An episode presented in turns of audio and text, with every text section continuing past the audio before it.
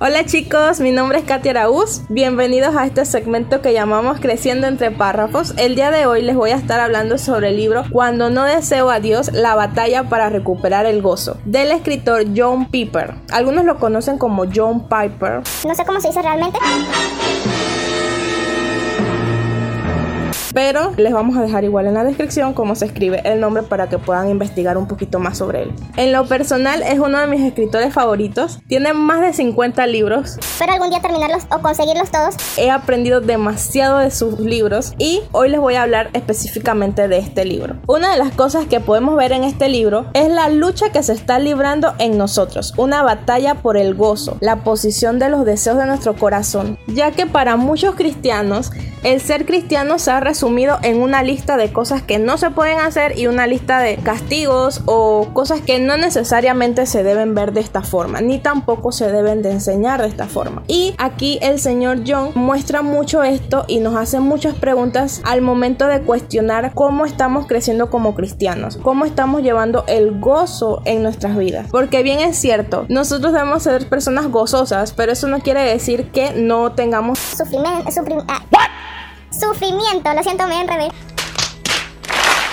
sufrimiento en medio de todo esto. Debemos saber que las personas deben comportarse de forma correcta por el simple hecho de conocer la verdad de Cristo. No necesariamente porque una persona venga y les diga no puedes hacer esto, no puedes hacer lo otro. Si eres cristiano, este es el, estereotipo de cristiano y las cosas no son de esta forma. Y el escritor resaltó mucho esto en este libro, ya que cuando comprendemos qué significa el gozo de Dios, vamos a tener una vida más, no más sencilla, sino más llevable por decirlo así. No sé si llevable sea una palabra.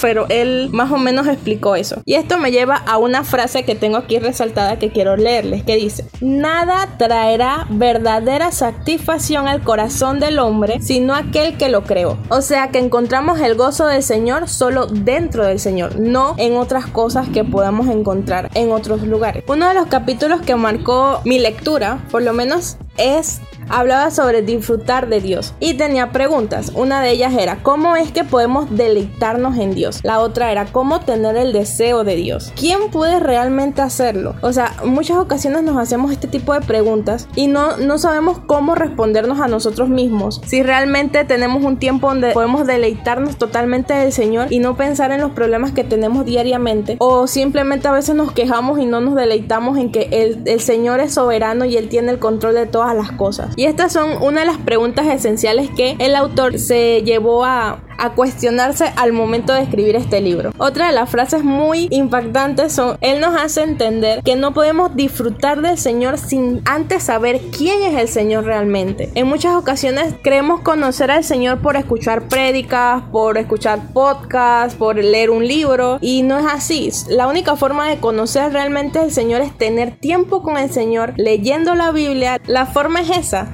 No hay más. Por lo menos no hay una varita que te va, alguien te va a decir que con esto ya tú vas a conocer al, Señor realmente. La única forma es una relación personal con el Señor. La verdad, las cosas como son. Y para eso necesitas una regeneración en el corazón, o sea, un cambio. Y es una de las cosas que él resaltaba mucho. Ese cambio que el Señor nos llama, nos llama a tener al momento de aceptarlo en nuestros corazones. Este libro tiene 262 páginas de mucha información, que por lo menos es uno los libros que recomiendo si estás tomando discipulado, si eres nuevo en la fe. De hecho, yo llegué a este libro por un discipulado, uno de mis líderes me lo recomendó. Así que sin más, quiero compartirte este libro, espero que puedas investigarlo, buscarlo y comprarlo y que sea de mucha bendición para tu vida y de igual forma puedas compartirlo con otras personas. Recuerda que lo que leemos podemos compartirlo y de igual forma va a ser de bendición para tus amigos, para tu familia, para esas personas que quizás no su hábito no sea leer o leer grandes cantidades con estas pequeñas frases que tú puedes compartir ya sea en tus redes sociales o específicamente con alguien le envías una imagen del libro o una frase y va a cambiar ese día de esa persona. Así que ese sería un pequeño consejo al final de este video.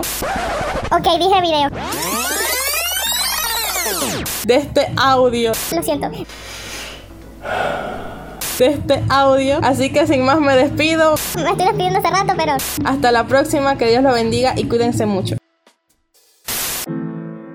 Hola chicos, espero que estén bien. Es para decirles que muy pronto vamos a estar teniendo algunos cambios en la cuenta de Instagram de SEC Panamá, donde vamos a estar dejando atrás la temporada de SEC en casa y dando inicio a una nueva temporada de SEC. Así que no se pierdan los siguientes episodios, los nuevos segmentos que tendremos. Recuerden arroba SEC Panamá. Saludos.